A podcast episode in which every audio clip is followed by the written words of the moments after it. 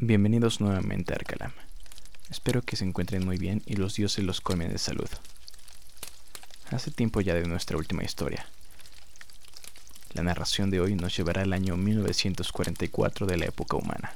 Conoceremos la historia de uno de los mayores investigadores de la época. Era el año 1944. El doctor P. Demetrius se encontraba en su estudio repasando una y otra vez sus anotaciones sobre una investigación que estaba llevando a cabo, Lemuria.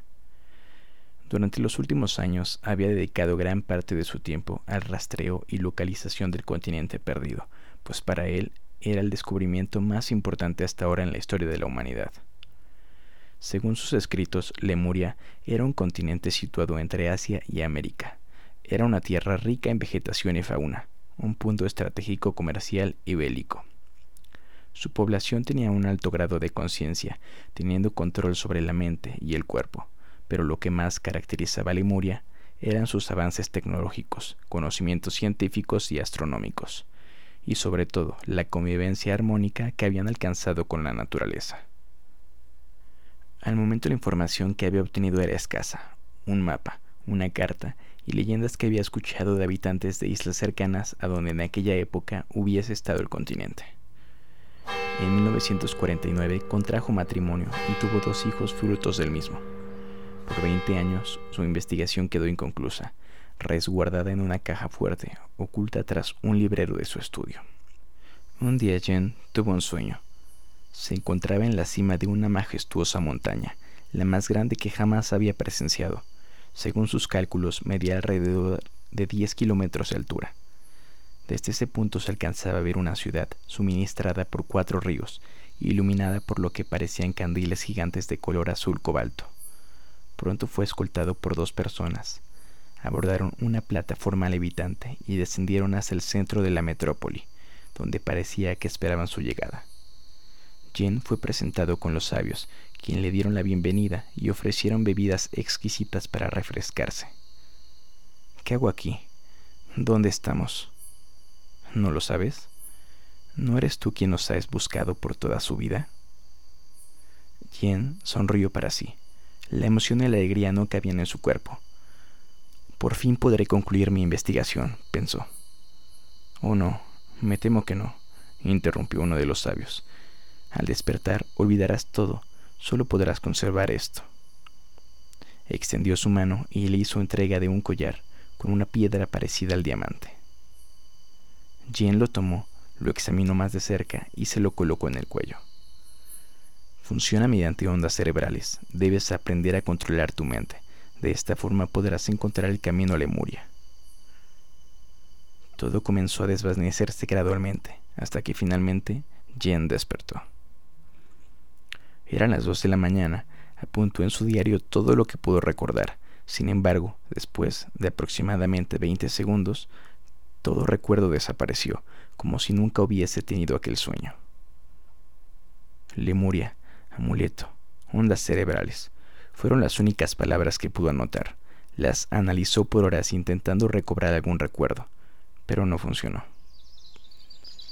Habían caído ya los primeros rayos del sol, se apresuró a empacar algunas de sus pertenencias y se dispuso a partir.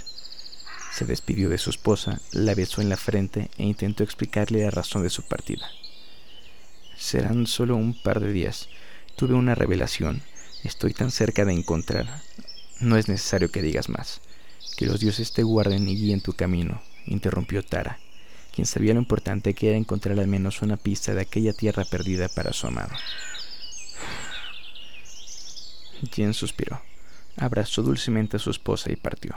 Llevó consigo únicamente una maleta de mano, dejando atrás todas sus posesiones y ahorros, pues si algo le llegara a pasar, no dejaría desamparada a Tara y a sus hijos. Al mediodía llegó al puerto naval de Antrim. Consiguió llegar a un acuerdo con el capitán de un barco mercante y partió con ellos rumbo al continente americano. Después de 20 días desembocaron en costas uruguayas, se despidió del capitán y su tripulación, esperando volver a encontrarlos algún día. El capitán Eric le regaló una brújula de plata, le dio su bendición y le deseó éxito en su búsqueda. Jen se adentró en la selva argentina, poniendo a prueba su capacidad de supervivencia. El lugar era húmedo, repleto de animales exóticos. En su primera impresión mostró serenidad, pero al pasar los días comenzó a temer por su vida. Durante el día se abastecía de agua y alimento. Por la noche encendía una fogata con la finalidad de ahuyentar insectos y bestias que habitaban la selva. Dormitaba por un par de horas en las ramas de los árboles, pues temía ser devorado mientras conciliaba el sueño. Pasaron diez días. Tras jornadas de esfuerzo se encontraba totalmente agotado. A lo lejos escuchaba el sonido de las olas. Lo había logrado. Había llegado a las costas de Chile. Pasó la noche en la playa, retomando fuerzas para el siguiente día llegar a su destino, la isla de Pascua. Tan pronto como amaneció, se acercó a la aldea buscando algún navío que lo ayudara a cruzar a la isla. De esta forma conoció a Martín. Martín era un pescador. Tenía una pequeña embarcación con la cual cruzarían a la isla de Pascua.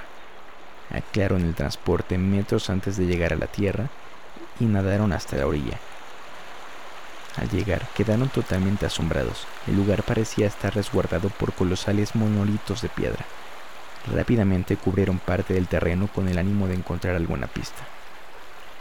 Cayó la tarde. El calor insoportable reinaba en la isla. Exhaustos, decidieron tomar un descanso. Se recostaron sobre el pasto y tomaron una pequeña siesta.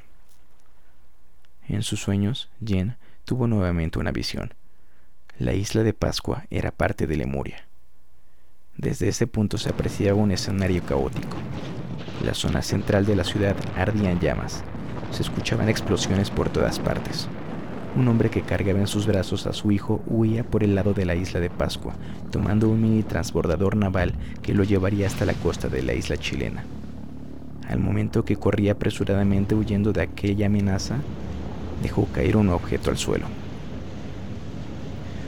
Jen tuvo la oportunidad de ver los últimos momentos de la gran civilización lemuriana.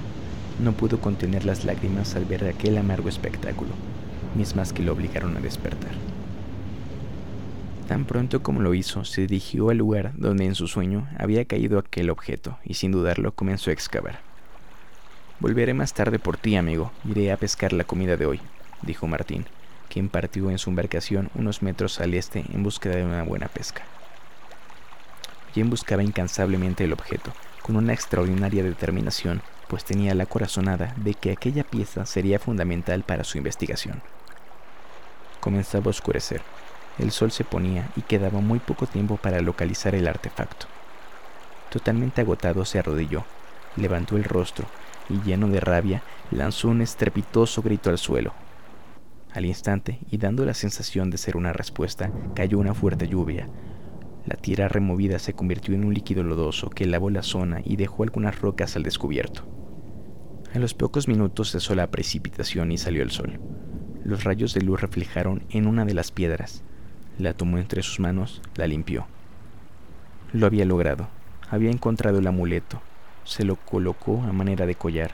Cerró los ojos y por un momento se imaginó en Lemuria. La piedra emitió una luz azul brillante. Fue tan intensa la onda luminosa que algunos de los monolitos más cercanos habrían iluminado sus ojos con la misma luz. Jen abrió los ojos. Por un momento hubo un silencio total. La tierra comenzó a temblar, los monolitos parecían erguirse. Dominado por el miedo, Jen se lanzó al mar, pensando que la isla se hundiría. Martín vio la escena desde lejos. Se apresuró a auxiliar a su amigo. Ambos partieron a la costa chilena. A los pocos días, Jen volvió a su hogar, donde se dedicó a escribir e investigar acerca de aquel amuleto. Jean Pediometrio vivió con su familia tranquilamente durante los siguientes años.